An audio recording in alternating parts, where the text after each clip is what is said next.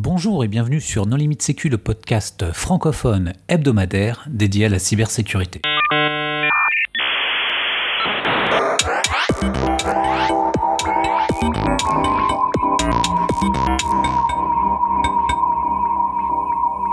Alors aujourd'hui, un épisode sur Pincastle avec euh, Vincent Letout. Pour discuter avec lui, les contributeurs Non Limite Sécu sont Hervé Schauer, Bonjour. Marc-Frédéric Gomez, Bonjour. Nicolas Ruff Bonjour. et moi-même, Johan Hulot. Alors Vincent, bonjour. Bonjour. Est-ce que tu veux bien te présenter? Donc, euh, je me présente. Donc, je suis euh, Vincent Lutou. Euh, je travaille dans une multinationale. J'ai en charge beaucoup de sujets qui vont de la détection, euh, la réaction aux incidents et même la prévention. Et euh, j'ai en charge notamment tout ce qui est problématique de sécurisation d'Active Directory. Alors tu as développé un logiciel qui s'appelle Pincastle. Alors de quoi il s'agit? Alors, moi, ce que j'ai remarqué, c'est que dès qu'on parle d'Active Directory, on arrive tout de suite dans des problématiques euh, technico-techniques. Et le problème, c'est que pour expliquer ça au management, c'est un petit peu compliqué. Et surtout, une fois qu'on a résolu un point, on peut en passer à un autre et, on pourrait faire une liste de, de 200 items à corriger. Donc la difficulté du, sujet euh, technique, c'est- vraiment pas facile. Alors moi, j'ai une approche un petit peu différente. Si je réfléchis, je me dis, euh, bah en fait, si on a des problèmes liés aux Active Directory, c'est que il y a des processus euh, sous-jacents. Par exemple, euh, dans tout Active Directory, vous devez créer des objets, que ce soit des utilisateurs, des ordinateurs, et puis vous devez les supprimer. Mais si vous n'avez pas un processus, par exemple, pour nettoyer l'Active Directory, ça peut entraîner un certain nombre de vulnérabilités. Donc, ayant cette vision processus, j'ai essayé de créer un outil qui euh, mesure un niveau de sécurité basé sur un ensemble de processus pour essayer de dire c'est bien, c'est pas bien, c'est quoi les points d'amélioration, et en essayant de dire voilà pourquoi pourquoi l'outil estime qu'il y, y a du travail à faire, et en essayant d'expliquer comment, comment remédier à ce problème. Euh, Il y a beaucoup d'approches de, la sécurité Active Directory euh, aujourd'hui. On, on en a présenté quelques-unes chez No Limit Sécu, puis il y en a eu chez nos confrères québécois aussi, euh, de la French Connection. Est-ce que euh, ton outil il est standalone ou est-ce qu'il doit nécessairement s'intégrer avec euh, d'autres offres? Qu'est-ce qu'il couvre en fait dans la, dans la sécurité Active Directory? Alors, euh, moi, j'ai identifié euh, quatre différents processus. Il y a un processus que j'ai appelé Style Object, qui est justement lié à la, vie de l'Active Directory, la création et la suppression des objets, comme j'ai expliqué. Il y a d'autres processus liés au, au compte privilégié. Il y a une troisième série de processus liés à tout ce qui est interconnexion d'AD, tout ce qui est trust. Et un quatrième, euh, une quatrième ère de processus qui est lié à tout ce qui est contrôle de sécurité. Donc, l'outil essaie de construire un scoring basé sur ces quatre différents processus. Mais lorsque essayé de, de mettre en place une démarche euh, dans, dans, dans mon contexte, je me suis rendu compte qu'il y avait un certain nombre de limites à cette démarche qui apparaissait. La première, c'était d'être capable de, de faire tourner l'outil, entre guillemets, malgré les utilisateurs, malgré les administrateurs, pardon. Donc, moi, j'étais un utilisateur lambda, SSI, puis dès que je voulais euh, essayer de creuser la problématique de l'Active Directory, je devais faire appel à un admin, je devais avoir accès à un serveur, je devais avoir des comptes administrateurs, et c'était quand même super lourd. Donc moi, je cherchais déjà une démarche très légère. Et ensuite, euh, ce que je me suis rendu compte, c'est dès qu'on avait un domaine, euh, il y avait pas mal de, de domaines connectés qui ne vivaient plus forcément, qui avaient été créés à un moment parce qu'il y avait une fusion, quelque chose comme ça. Et puis comme plus personne s'en occupait, l'Active Directory était présent mais n'était plus géré. Et donc dans ce contexte-là, c'était quand même très difficile de l'auditer. Donc, comme euh, contrainte, je me suis imposé en plus d'être capable de faire tourner l'outil à travers des trusts. Donc, du coup, c'est un stand-alone qui permet de faire des choses.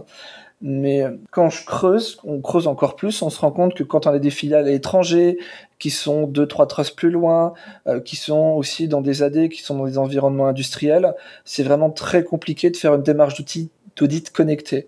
C'est pour ça que j'ai essayé de faire un programme en standalone qui permet justement de faire des rapports d'audit assez vite dans un périmètre, mais qui soit aussi très décentralisé. Donc c'est un outil qui fonctionne justement en mode audit, c'est pas du monitoring en temps réel, c'est ça? C'est c'est un choix qui est fait. Parce que en, fait, dès qu'on veut avoir un monitoring en, temps réel, on doit avoir une connexion. C'est une connexion euh, permanente, donc ça nécessite d'ouvrir des VPN, de donner des droits, d'avoir un compte, et ça devient tout de suite très compliqué.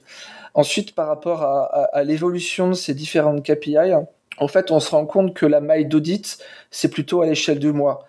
D'un mois sur l'autre, il n'y a pas eu trop de changements, etc.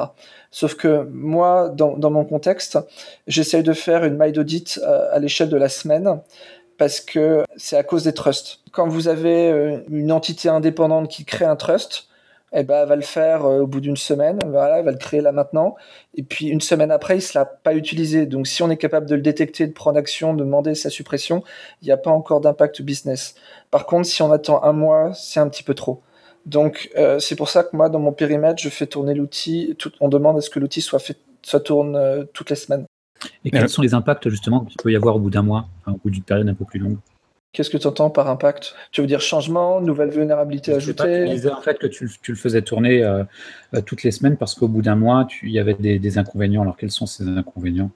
Bah, en, en, un mois, euh, par exemple, le, moi ce que je demande, enfin ce que l'ENSI demande, c'est que le mot de passe du compte KRBTGT soit changé tous les 40 jours. Donc déjà, ça, ça impose d'avoir une maille minimale d'à peu près un mois pour être capable de suivre ça. Euh, cette maille d'un mois, elle, s'explique du fait qu'il y ait des turnovers, des gens qui rentrent la plupart du temps au début du mois, qui terminent leur mission à la fin du mois, et donc ça explique à peu près la maille du mois. Et comme je t'expliquais, comme je l'expliquais pour descendre à la maille d'une semaine, ça s'explique du fait que pour avoir plus de réactivité pour pouvoir supprimer les trusts. Quand tu dis l'ANSI euh, impose de changer KRBTGT... Tu... Recommande. Oui, mais c'est où cette recommandation? Enfin... Alors, je l'ai vu passer il y a deux ans dans un bulletin d'alerte du CERTFR lié à l'attaque Golden Ticket. Et donc c'est vraiment enforced? Enfin aujourd'hui, il y a tous les OIV euh, font ça. C'est ça fait partie des bonnes pratiques. Si tu as une inspection ou si tu as une, euh, une intrusion, euh, ça pourra être opposable?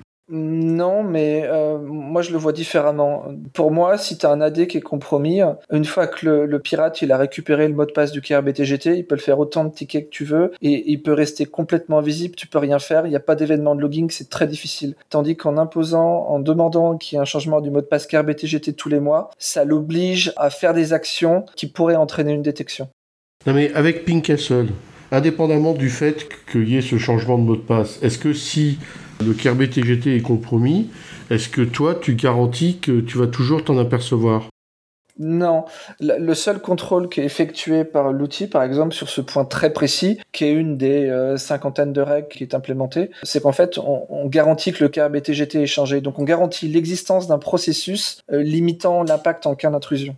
Ouais, en cas de, de compromission euh, du Golden Ticket parce que le risque c'est pas sur l'Active Directory en lui-même, c'est plutôt sur tous les AD qui sont trustés. Comme vous savez, s'il y a un domaine d'une forêt qui est compromis, il peut compromettre euh, tous les domaines de la forêt. Donc justement avec euh, l'attaque DC5 puis un golden ticket, mais aussi quand il y a des trusts entre AD, il peut euh, utiliser cette même fonctionnalité. Et par défaut, les trusts de domaine à domaine, donc je ne parle pas des trusts de forêt, par défaut, il n'y a pas de SID filtering. Alors tu disais qu'il y avait 50 règles euh, d'analyse, là on en a parlé d'une. Est-ce qu'il euh, y a d'autres euh, règles qu'il est intéressant de signaler? Alors il y, a quelque chose qui, quand je l'ai appris, m'a assez surpris. C'est par exemple, par défaut, dans un domaine, n'importe quel utilisateur peut ajouter jusqu'à 10 machines. Donc ça veut dire que l'utilisateur, s'il a une machine où il est local admin, il l'ajoute au domaine, et ben il est capable de lancer des outils avancés très rapidement. Et euh, si par exemple il y a une connexion à un service réseau ou des choses comme ça, et ben il est capable de devenir domaine admin. Non mais ça c'est normal, hein, c'est pour l'agilité avec les objets connectés. Euh. Mais il y a vraiment beaucoup beaucoup de règles. Et, et, et ça c'est entre guillemets l'expérience que j'ai que j'ai acquise sur sur tout mon environnement par rapport aux, règles liées au trust, euh, au début, j'avais codé euh, la vérification du mot de passe du KRBTGT et la vérification que le, le SID filtering était bien actif. Mais avec l'expérience, j'ai acquis, euh, j'ai ajouté un certain nombre d'autres règles. Euh, des choses qui m'ont surpris, c'est par exemple, euh, il y a des OU où on peut mettre euh, les permissions, par exemple, Authenticated User ou Everyone, ce qui fait que c'est très facilement accessible par des trusts. J'ai aussi remarqué qu'il y avait des, quand il y avait un ensemble de domaines, les, login, les scripts de login étaient stockés dans un seul domaine. Et donc, s'il suffit juste de compromettre ce domaine pour pouvoir changer les scripts de login et donc compromettre tous les autres domaines. Euh, J'ai aussi découvert que euh, le SID history pouvait être abusé.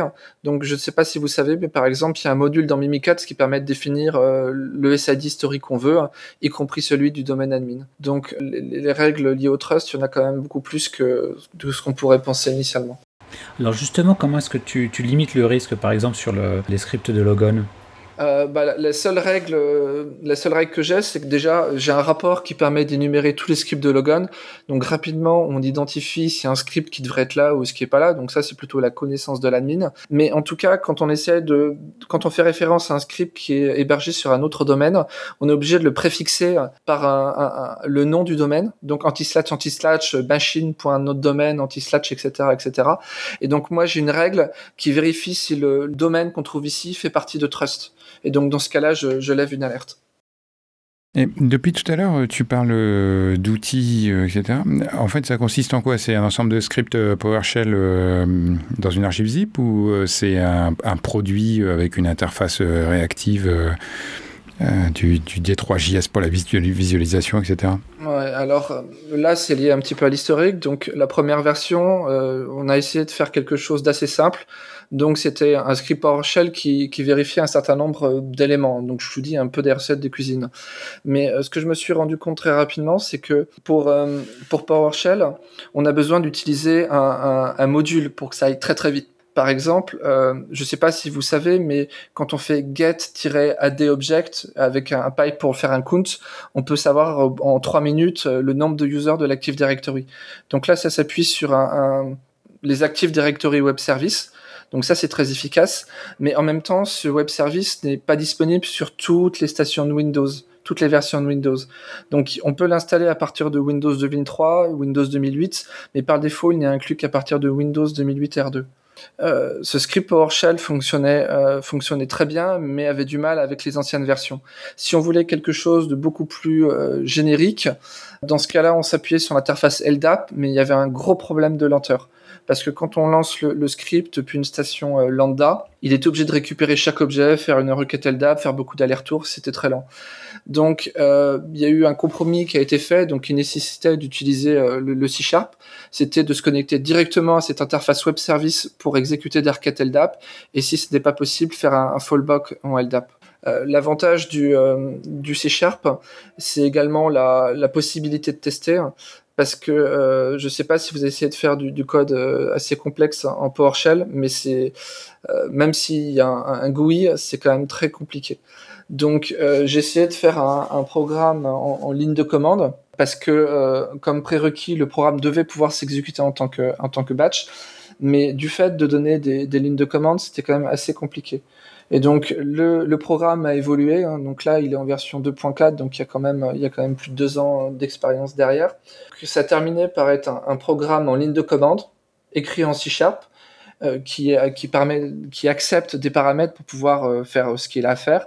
Mais si par défaut il y a aucun paramètre qui est donné, il passe dans un mode spécial euh, ce que moi j'ai appelé mode interactif, ce qui permet par un système de questions euh, avec des, valeurs par défaut d'aller assez vite euh, pour, pour exécuter son, son travail.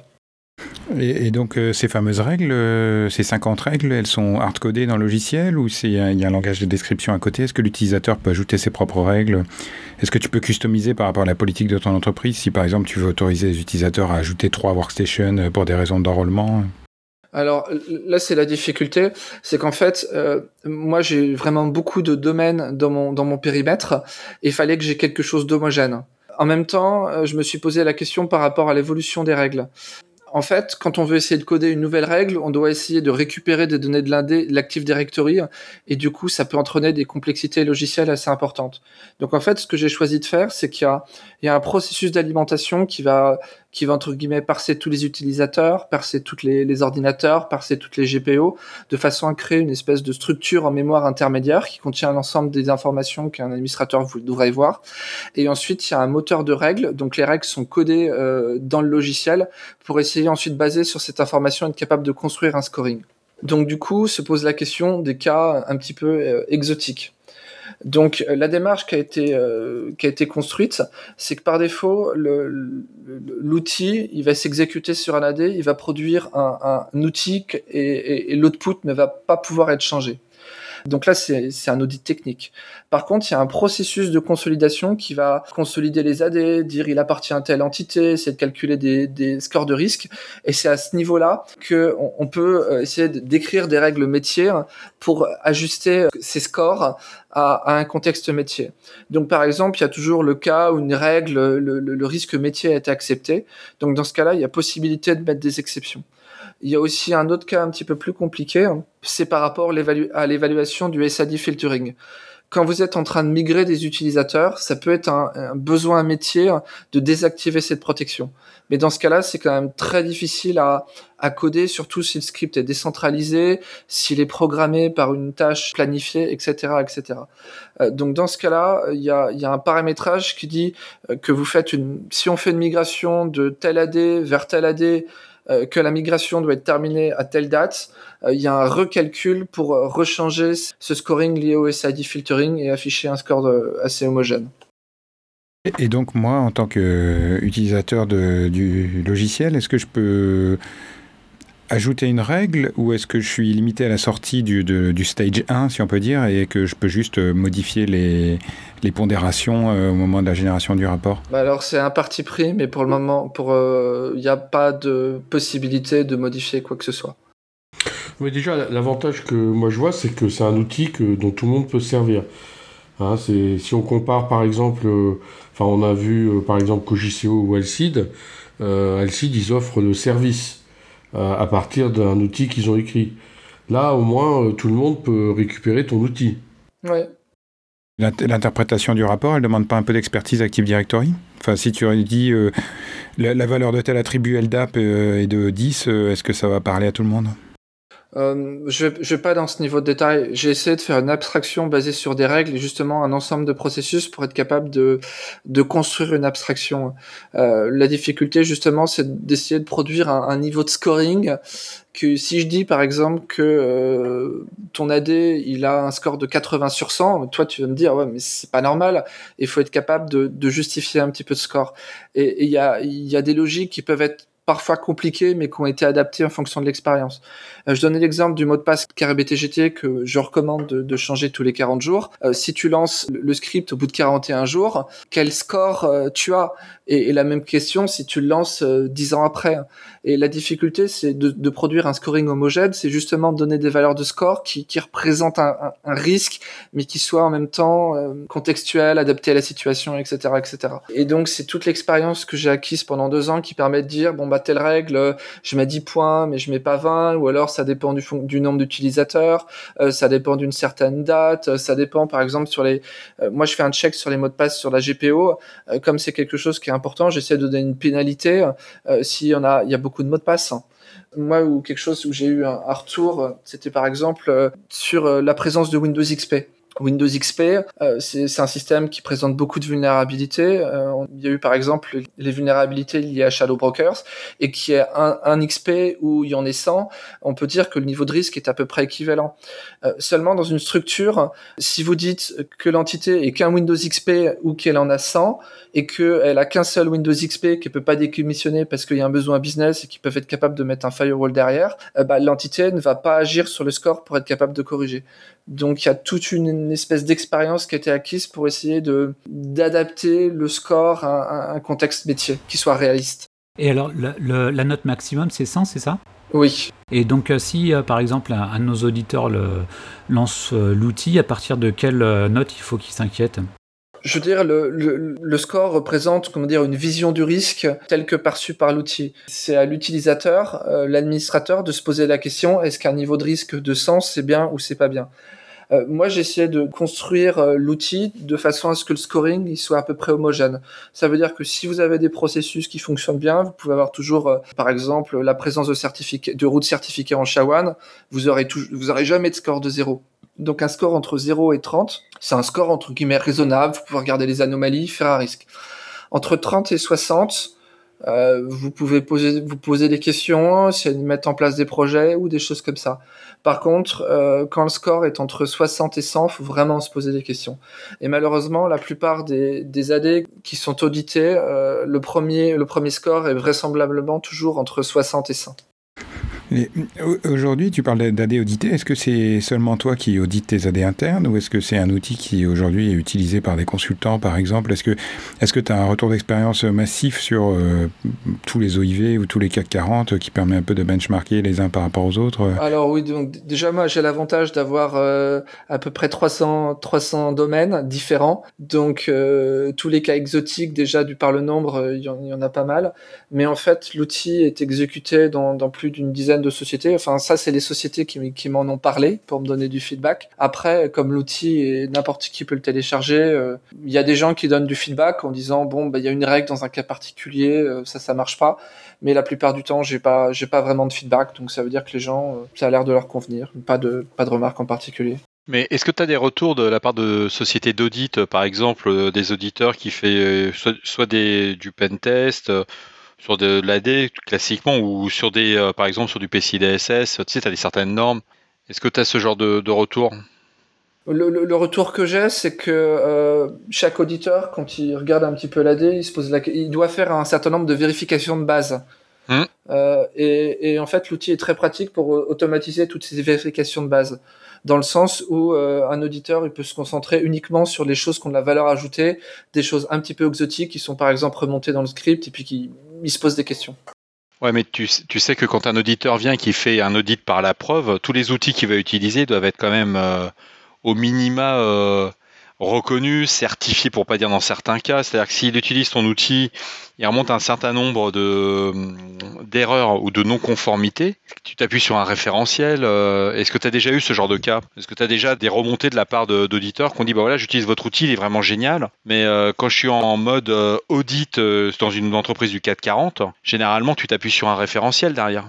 Mm, justement, c'est ce que j'ai appelé les quatre différentes aires de processus. Euh, après, donc derrière, c'est basé sur des règles qui ont, qui ont, été, comment dire, acquises sur le terrain. Et en fait, comme c'est pas quelque chose de, de, encore de très haut niveau, mais enfin, il y a déjà une séparation en quatre, mais on rentre pas plus dans le détail. Euh, il y a un référentiel de maturité que je suis en train de construire justement pour rentrer un peu plus dans le détail. D'accord. Mais ça nécessite quand même pas mal de travail parce qu'il faut essayer de matcher des règles, se poser des questions. Est-ce que ça s'est fait? Est-ce que ça s'est pas fait? Et de toute façon, euh, le, le, le, le, slogan de l'outil, c'est pas d'avoir la sécurité à 100%, c'est de faire 80% du job assez rapidement. Parce que moi, l'outil, je l'ai pas construit dans l'objectif d'avoir un niveau de sécurité d'AD parfait parce qu'il faut que tous les gens soient impliqués. Je l'ai construit dans l'objectif d'avoir une vision globale et d'être capable d'impliquer le management. T'entends quoi par le management? Moi, je vais poser une, problématique assez simple. Euh, vous estimez que votre Active Directory, il euh, n'y a pas grand-chose qu'à faire. Euh, vous aimeriez faire un, audit dessus. Vous aimeriez acheter un produit pour récupérer les logs. Mais le management vous explique que bah il n'y a pas forcément de budget, c'est pas la priorité. Ah mais là, tu viens après la guerre. Attends, c'est beaucoup plus simple. Aujourd'hui, tu appelles BFM TV, tu fais WannaCry le retour. Le lendemain, tu as tous les outils que tu veux. Hein. Pour, du patch management, mais pas pour de l'AD. oh, tu sais, je pense qu'on peut bien trouver quelque chose là-dessus. Donc, euh, comme je le disais, moi, j'ai construit l'outil de façon à essayer de donner une vision globale par rapport au risque, essayer de, corriger les gros problèmes, essayer de montrer qu'en faisant des choses assez simples, on est capable de, de changer la situation. Donc, d'une part, à essayer de convaincre le management qu'il y a des choses qui se passent, qu'on peut faire des choses facilement, qu'il peut y avoir un budget qui est associé à ça. Donc, ça, c'est la première partie plutôt high level. Une deuxième partie plutôt low level, c'est impliquer les administrateurs en essayant de leur montrer toutes les subtilités qui se passent à droite, à gauche, les différentes attaques, pour qu'ils comprennent ce qui se passe et qu'ils soient capables de, corriger. Ouais, mais attends, dans le cas des grandes structures, euh, vu que tu travailles aussi dans une grande structure, tu es confronté, les Active Directory de production, on ne peut pas y avoir accès aussi facilement. Et quand tu dis que tu vas mettre un outil euh, qui va tester ta sécurité ou qui va te donner une notification sur ton niveau de sécurité, ça bloque déjà un peu sur les environnements de production. Mais euh, ton management, il apprécie pas du tout quand tu lui expliques, écoutez, j'ai fait un test. Euh, oui, mais attends, mais l'outil, il est fait pour celui qui gère la prod. Et un mec qui gère la prod va installer un outil de pentest euh, comme ça. C'est pas un outil de pentest, c'est un outil d'analyse. Non, mais il n'y a, rien à installer. Hein. Oui, oui. C'est un outil qui va faire des requêtes passives avec un contenant privilégié et qui va collecter de l'information comme ça. C'est pas un agent, un, driver que tu dois installer sur ton contrôleur de domaine. Ça veut dire que pour nos auditeurs qui nous écoutent, ils téléchargent le produit, le gars qui est responsable de la de sa boîte, de son entreprise, il peut y aller, il a, non, ça veut dire que l'utilisateur euh, qui travaille au secrétariat euh, dans sa boîte, il peut télécharger l'outil, le lancer sur son poste et savoir si son sysadmin fait bien son boulot. Exactement, ça fait que des requêtes LDAP et vérifier des fichiers de la GPO. Hein. C'est pas, c'est pas de la magie. Hein. Non, mais c'est justement voilà, c'est le but d'éclairer nos auditeurs en disant c'est un outil que vous pouvez utiliser, il n'est pas intrusif.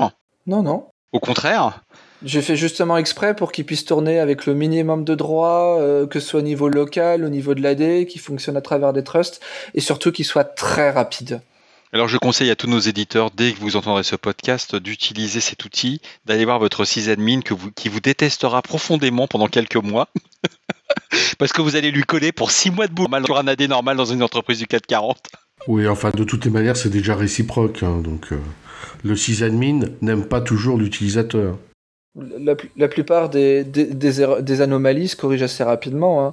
La problématique des, euh, des 10 machines que vous pouvez ajouter dans l'AD, euh, c'est double-clic, on, pa- on remplace 10 par 0 et, euh, et c'est réglé. hein. La plupart des, problèmes, c'est ce style-là. hein. Et au fait, euh, pourquoi Pink Castle Pourquoi le nom? Ah, le nom, c'est assez marrant parce que je, je cherchais un nom qui soit, qui soit un, petit peu fun, à la Mimikatz. La difficulté, comme ça, là, quand on dit un outil comme ça, ou à la CryptoCats, euh, on pense tout de suite au chat, c'était un peu compliqué.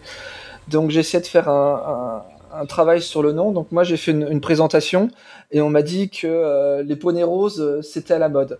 Donc essayé de chercher un nom type Pig Pony.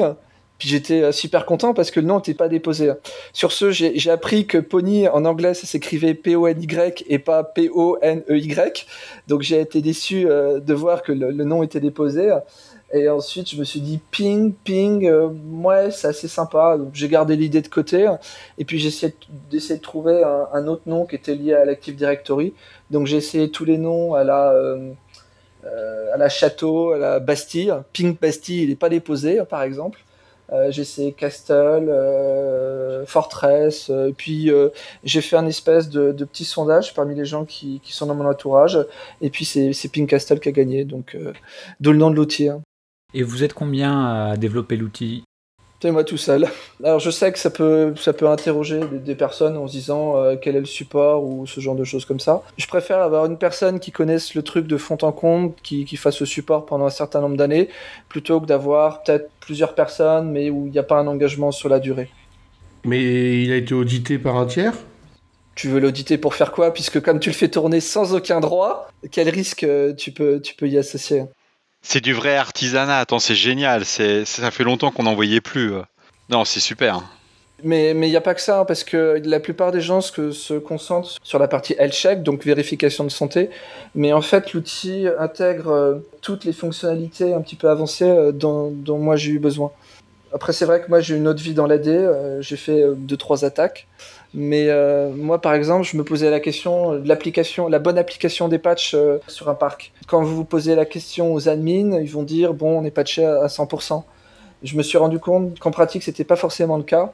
Et donc j'ai ajouté euh, par exemple une fonctionnalité de scan. Donc il y a un module scanner qui permet de faire différentes choses, donc notamment vérifier les heures de démarrage des, différentes stations du domaine, toujours sans aucun droit. Et euh, juste en vérifiant la date de démarrage, on est capable de découvrir des, de découvrir des serveurs qui n'ont pas été rebootés depuis, euh, je crois que mon record c'est euh, c'est 12 ans. 12 ans pour un Windows? 12 ans sans panne de courant? Un Windows 2003 euh, sans service pack. Mais il était planté, c'est pour ça que t'avais cette date-là? Ah non, il fonctionnait très bien. Vo- Voilà, euh, on découvre que, que Windows, c'est un système à tolérance de panne. Pas forcément, hein, ça peut être une machine virtuelle euh, qui migre euh, d'un serveur à l'autre sans jamais être bootée.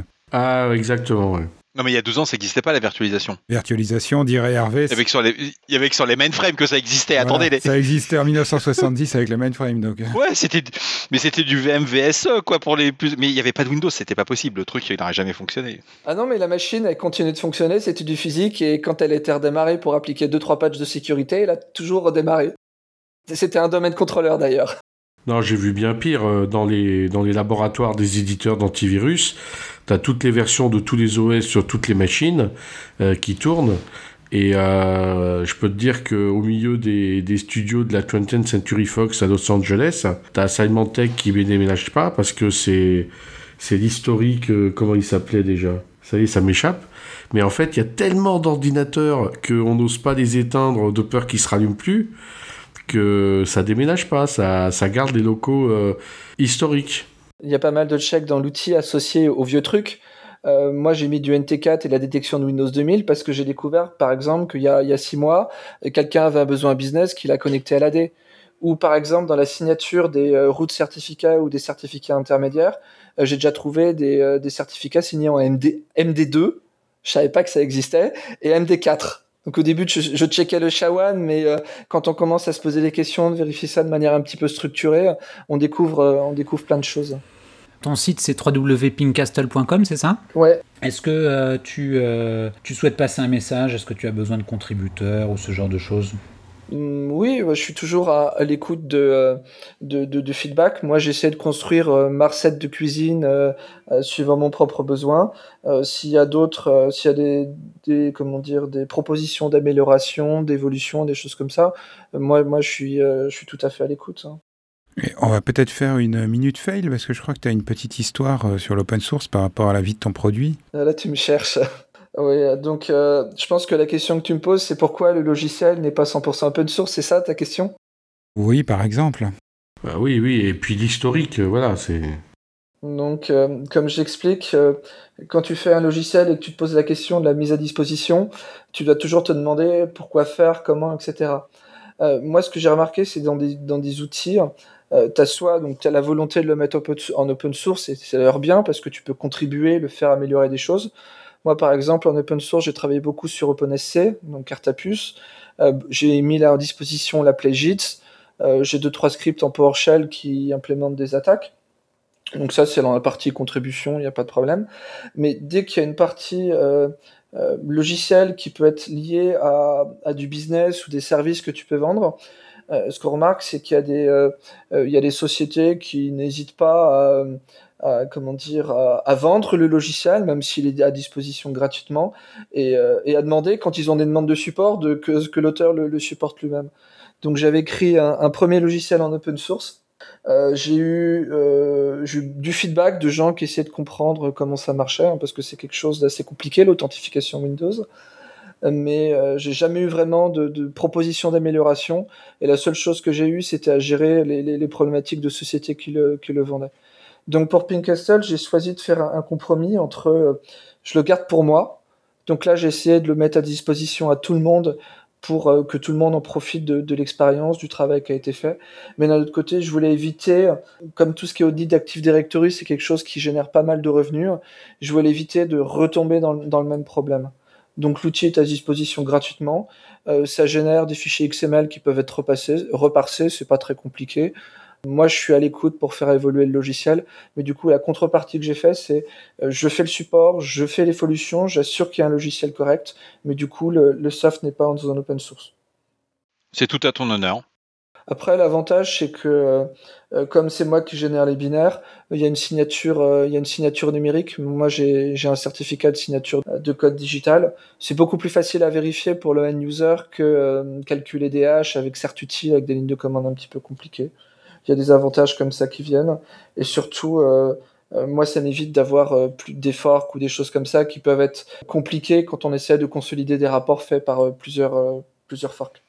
Et on peut le trouver où le téléchargement de ton logiciel euh, sur pinkcastle.com, normalement sur la page d'accueil, il y a un gros bouton download écrit en gros. Et si ça suffit pas, euh, il y a dans le menu, il y a aussi un, un lien vers le bouton download. Je sais pas si tu es en train de regarder en live. On remettra l'URL dans la publication de l'épisode. Mais rassure-nous, tu travailles pour aucune agence étatique. T'as pas mis une backdoor. Euh.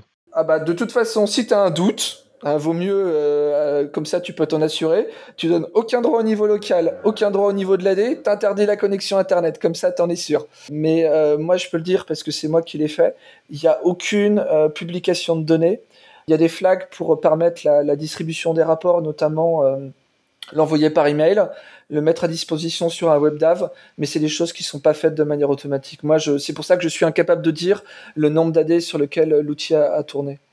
Donc, euh, on bloque les, noms de domaine type nsa.com, FSB et autres. Tu peux toujours mettre un proxy pour voir s'il y a une connexion, comme ça je verrai si moi j'ai été piraté. Mais euh, comment dire, ce que je mets à disposition, c'est pas que l'outil. Hein euh, il y a une méthodologie euh, qui est derrière pour justement euh, être capable de dire je, je pars de rien, j'ai rien, j'ai aucun plan, j'ai aucun support du management, de comment je passe de ça à le management est au courant, il connaît le niveau de risque, il, peut allouer un budget, on a mis des équipes devant, on voit l'effort qui a été accompli, on sait qu'on est de là, on sait on va là. Il y a toute une, méthodologie derrière. Et tu n'as jamais été approché par les sociétés de services euh, qui t'ont qui t'ont pas proposé de faire du partenariat parce que l'outil est quand même super pro, il est bien fini, il est documenté? Si, si, euh, il y, a, y, a, deux partenariats euh, qui sont noués pour le moment. Bah, c'est les, les, sociétés avec lesquelles j'ai beaucoup de travail. Donc déjà à l'intérieur du groupe, il y a la société Ineo. Hein, ça, ça fait partie du groupe. J'ai fait un petit spoil, ma faute. Et il y a aussi e-tracing qui, comment dire, travaille avec cette solution. Alors, euh, comme l'outil, euh, il n'est pas vendu, il y a toute une, donc il y a la démarche méthodologique faite pour un RSSI qui voudrait dans son coin faire son truc, donc il peut faire ce qu'il veut. Euh, par contre, à destination des intégrateurs, on a, j'ai créé une espèce de méthodologie où on explique euh, un, client comment est-ce qu'il faut l'accompagner, le type de service qu'ils peuvent vendre. Donc il y a deux types de services. Un service, le premier c'est l'assessment, c'est euh, une euh, découverte de l'environnement. Et le deuxième type de service, c'est un service de durcissement. Donc la difficulté, c'est pas juste de dire il y a un service parce que c'est quand même assez vague. Il y a une méthodologie en termes de communication, d'étapes, etc. Il y a aussi des différents abacs en termes de, de, travail humain que ça peut prendre. Mais comment ils te rémunèrent? Euh, moi, ce que j'ai, demandé, euh, donc là, l'outil est à disposition gratuitement, les gens ils peuvent le faire, c'est qu'il y ait un, juste partage des rémunérations. Moi, j'ai à peu près maintenant plus d'un an de travail en équivalent plein temps. J'ai quand même passé euh, bah, plus d'un an, tous mes week-ends, ils ont été disparus, du travail le soir jusqu'à très tard. et donc, je demande juste à, sur la partie qui a un accord de distribution, pour que sur le chiffre d'affaires généré à partir de l'outil, j'ai un pourcentage. Très bien. C'est quelque chose qui paraît assez juste. Hein. Oui, tout à fait. Tant que les sociétés de services jouent le jeu. Mais c'est pour ça que quand tu télécharges, il y a dans le bouton, il y a la licence. Et donc, moi, je, je, je respecte toute la législation. C'est écrit en gros que euh, c'est interdit de l'utiliser dans le téléchargement tel quel à des fins euh, rémunératrices. Donc, si vous avez une société de, de service qui vous le propose et qui n'a pas euh, passer un accord avec toi euh... et qui n'a pas de licence de distribution, vous pouvez les poursuivre pour que vous puissiez en profiter gratuitement. Euh, sinon, justement, il y a c'est écrit noir sur blanc à ce, qui, à ce à quoi ils s'exposent. Non, mais là, c'est des acteurs sérieux à qui tu es partenaire. Ces gens-là ne, ne jouent pas à ça. Non, non, non, mais les acteurs, enfin, ils ont, ils ont leur logo, euh, je connais les contacts, ils sont vraiment très sérieux. Moi, la cible que je vise par rapport à cet outil-là, en termes de déploiement, c'est pas un déploiement franco-français. J'essaie de, j'essaie de, de, viser un déploiement beaucoup plus mondial, parce que c'est bon, j'ai un côté un petit peu euh, utopiste sur les bords pour essayer de faire changer la situation au niveau mondial. C'est pour ça que l'outil est à disposition gratuitement. Euh, par défaut, il n'y a pas de rémunération de ce genre de choses. Et ton site web est en anglais? C'est pour ça que le site web est en anglais. Euh, c'est quelque chose que j'ai appris euh, en cours de gestion, de création d'entreprise, parce que euh, Pinkaston n'est pas ma première entreprise. Euh, c'est que avec un, un, site web en anglais, on vise un public beaucoup plus large que le public franco-français. Ouais, mais ils n'ont pas le camembert. Qu'est-ce que tu veux dire de camembert? Il, y a des, il, y a des, il, y a des camemberts, il y a des camemberts euh, euh, sur des choses. Non, non, mais t'as pas le vrai camembert. Celui qui pue. il y a peut-être quelque chose que j'ai oublié de, de, de parler. C'est quelque chose que je, où je suis assez fier de moi. Euh, c'est sur la partie découverte et cartographie des allées. Je sais pas quel est votre, votre ressenti sur le sujet, mais moi, dès que j'ai fait, j'ai regardé à peu près ce qui existait sur le marché en termes de, comment dire, de programmes d'audit ou des choses comme ça toutes les démarches que j'ai vues se basent sur le fait que vous avez un seul et unique allée que vous devez améliorer. Moi, ce que j'ai découvert euh, sur le terrain, c'est une situation un petit peu différente où vous avez une société mais qui fait une fusion et puis on achète une autre et puis on fait une migration dans un autre truc euh, qu'on ne termine jamais et du coup euh, le nombre d'AD présents est vraiment très difficile. Quand j'ai commencé cette démarche d'audit, j'ai commencé par un truc très simple, j'ai juste regardé les, les, AD qui étaient directement trustés, et puis du coup, dès que j'en découvrais un, je disais, ah, c'est bien, t'as fait tourner ça sur 100% des AD qu'on connaissait il y a une semaine, mais on a découvert euh, trois de plus, donc faut que tu les refasses tourner sur ces trois AD. Donc le, la personne l'a fait tourner, et puis une semaine plus tard, ah bah désolé, mais cette semaine on a découvert 5, et puis la semaine suivante on a découvert 7. Et, et, donc la, la, personne euh, était toujours assez frustrée euh, de découvrir que bah, dès qu'elle commençait cette démarche euh, d'audit, on avait l'impression que c'était un puits fond. Et, et j'ai remarqué, enfin j'ai développé mes, mes, petites, mes petites méthodologies parce que j'ai remarqué qu'on pouvait aller beaucoup plus loin dans l'exploration des trusts. Euh, par exemple, à partir d'un seul AD, vous pouvez aller, par exemple, jusqu'à 5 niveaux de profondeur. Donc, c'est-à-dire l'AD qui trust l'AD, qui trust l'AD, qui trust l'AD, qui trust l'AD, qui trust l'AD. Donc, cet AD-là, vous êtes capable de le découvrir à la première exécution de l'outil. Après, je peux, je peux expliquer euh, comment je fais, mais euh, sur le fond, j'ai découvert que la partie cartographie de l'AD, c'était quelque chose qui était avant le score, euh, c'était plébiscité par la plupart des SSI pour découvrir justement l'ampleur du, du, périmètre. Oui, les problèmes d'inventaire sont assez récurrents dans, dans, toutes les activités d'administration, système et réseau. C'est le premier truc dont on entend parler en réponse à incidents et autres, c'est avoir un inventaire exhaustif, enfin quasiment exhaustif des ressources sur le réseau. Donc l'outil, il peut t'amener à faire jusqu'à trois types de cartographie. Euh, la première, c'est la cartographie la plus basique. Vous mettez juste un rond sur un AD, vous mettez des flèches et puis vous mettez des couleurs si le SAD filtering est implémenté ou pas. Mais je me suis rendu compte que dans des environnements complexes, c'était très compliqué. Donc on trouve par exemple un exemple de cartographie sur le site. Donc j'ai dû inventer ce qu'on appelle la cartographie simplifiée, où on met juste euh, euh des AD et puis on dit juste, une fois qu'il apparaît une fois, on, on met pas trop de flèches pour essayer de simplifier la vue. Et même là, dans mon environnement, euh, moi qui en ai plus de 300, ça s'est avéré encore très compliqué. Euh, donc il y a encore une, une, troisième vue plutôt orientée business, où, où, à partir du moment où on dit que tel AD appartient, appartient dans telle entité, dans tel BU, on est capable d'avoir des cartes simplifiées. On va, si moi par, moi par exemple j'ai 24 BU, je suis capable de voir le lien entre mes 24 BU et si c'est si possible, je suis capable de zoomer pour aller jusqu'à l'entité et même voir jusqu'à l'AD, ce qui permet de mesurer les impacts plutôt euh, euh, business ou en termes d'organisation on peut vraiment féliciter euh, grandement Vincent de Tout pour ce, ce travail euh, intéressant mis à disposition de la communauté sur un sujet où je pense que beaucoup beaucoup de gens auront intérêt à télécharger et utiliser cet outil. Pour les newbies qui voudraient tester ton outil, c'est-à-dire qu'on le télécharge, on dézip, on lance la commande Pink Castle. Et vous appuyez Entrée jusqu'à ce qu'il se passe plus rien. Bon. Comme ça, ça c'est très facile parce que moi j'ai le cas à la maison. Euh, il y a des captures d'écran, mais par défaut, ils demandent à peu près le type d'opération qu'on peut faire. Donc on peut par exemple faire la vérification de santé, ce que j'appelle le check, qui donne un scoring, ce qui est la fonction la plus utilisée. Euh, il y a une fonctionnalité pour faire les graphes de compromission, savoir par exemple qui peut prendre le contrôle euh, des comptes administrateurs ou des CIO. C'est un peu une réécriture de des contrôle pass, sauf que euh, moi j'ai voulu que ça se passe très vite, sans droit et sans toute la difficulté de mise en place qu'on peut connaître. Il y a une fonctionnalité de, de scanner pour justement euh, vérifier sur un ensemble de stations de travail qui sont les local admin, les shares, s'il y a des nulles sessions, les dates de démarrage pour en déduire des vulnérabilités. Et puis aussi euh, différentes options de consolidation pour euh, faire des rapports globaux sur euh, l'état de la situation, l'évolution, les règles qui ont été ajoutées, supprimées. Il y a même quelque chose qui permet de générer le PowerPoint tout fait avec un état des lieux par ABU, différents scoring. Il y a vraiment, il y a vraiment pas mal de choses. Et tu ne risques rien au niveau, si tu l'exécutes sur ton poste, que les SOC, au niveau des entreprises, toutes les voyants s'allument, attention, quelqu'un est en train de faire un check. Donc il y a eu une vulnérabilité euh, liée au Shadow Broker, donc la MS17-10. Ouais. Euh, je me suis posé la question de l'intégrer directement à l'outil parce que je me suis rendu compte qu'il y avait toujours. Euh, moi, je fais référence à l'autre vulnérabilité critique, qui est la MS14-68. Euh, du fait qu'il y ait des décès jamais redémarrés, ça pouvait poser un problème. Donc je me suis rendu compte que ces vulnérabilités critiques, quand on a, je sais pas, 1000 ou 2000 décès, on en a un minimum une dizaine ou une vingtaine qui ont ces vulnérabilités critiques.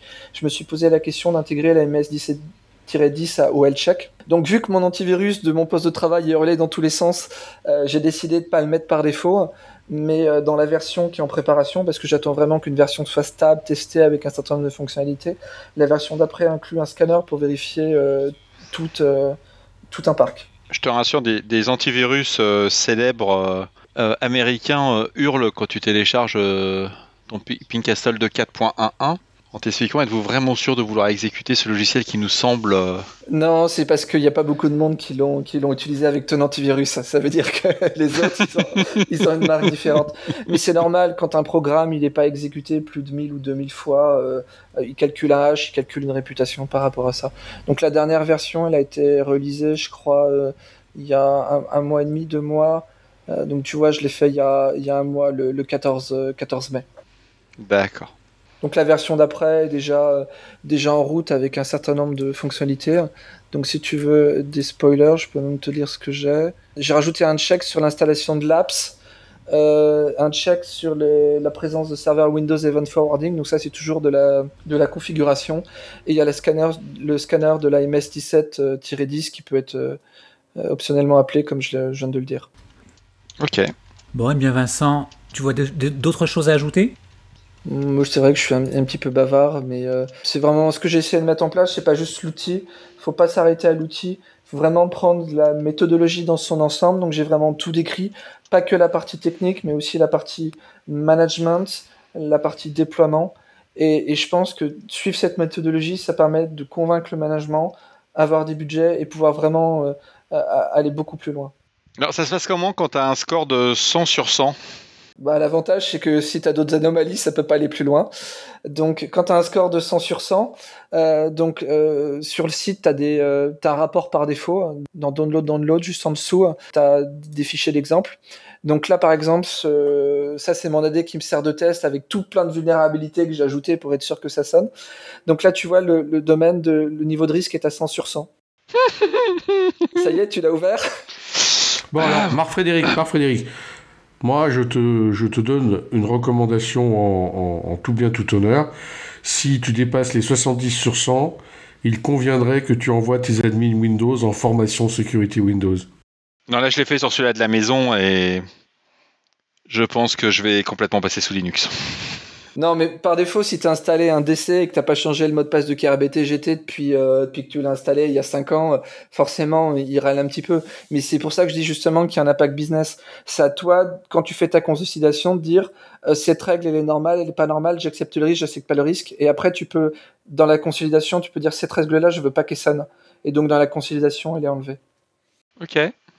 Euh, j'ai ajouté récemment la compatibilité avec Samba. Il y avait un, cas un petit peu bizarre chez nous, donc euh, euh, c'est compatible avec Samba. Ça ne scanne pas la dernière vulnérabilité Samba, mais ça fonctionne.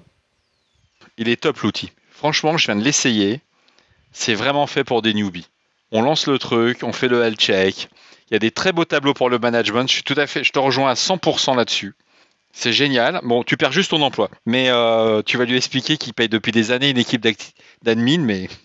Bah non, puisque comme euh, au bout de 5 minutes, tu vas justifier, parce que tu peux garder l'historique et faire toute l'évolution, tu vas dire on était là, on a évolué ça, on a supprimé telle règle, et le management, il voit que tu as fait du boulot. Là, c'est concret. Ouais, mais, donnez-moi vos feedbacks hein, si vous pensez qu'il y a une règle qui est juste ou qui est pas juste. Euh, j'ai eu par exemple un feedback assez, récemment, sur euh, que moi je mets une règle si, le compte domaine admin est utilisé, le compte, parce qu'il y a, certains impacts avec des C5 et des CRM, je vais pas rentrer dans les détails. Par exemple, Password Vote, quand il change le mot de passe, et eh bah, ben, apparemment il se connecte au domaine admin. Donc du coup, le, le, responsable me dit euh, le compte on l'utilise pas, on fait les choses proprement, mais du coup il y a une erreur qui apparaît. Et c'est quand même assez embêtant de, de, mettre cette règle en exception dans, dans, dans, le rapport général. Donc là, je vais essayer de regarder pour trouver une solution et voir s'il y a une manière d'exclure euh, euh, ce genre d'erreur dans ce cas très particulier. Alors, si les auditeurs veulent te faire du, du feedback, justement, euh, tu, tu, es, tu es sur Twitter? Euh, Oui, j'ai un Twitter. Moi, j'ai une anecdote, je pourrais vous l'expliquer en off de pourquoi euh, j'ai pas eu de, de tweet pendant un an, mais oui, le, le Twitter c'est MySmartLogon. Donc my comme mon en anglais, smart comme intelligent, logan comme euh. Ça c'est euh, le Twitter qui est lié à mon autre société. Et puis vous verrez euh, par exemple dans les tweets que j'ai fait, j'ai balancé bah, avec avec Gentil Kiwi, donc Monsieur Mimicat, la, la, possibilité de changer le mot de passe ou de faire un reset juste quand on a le H.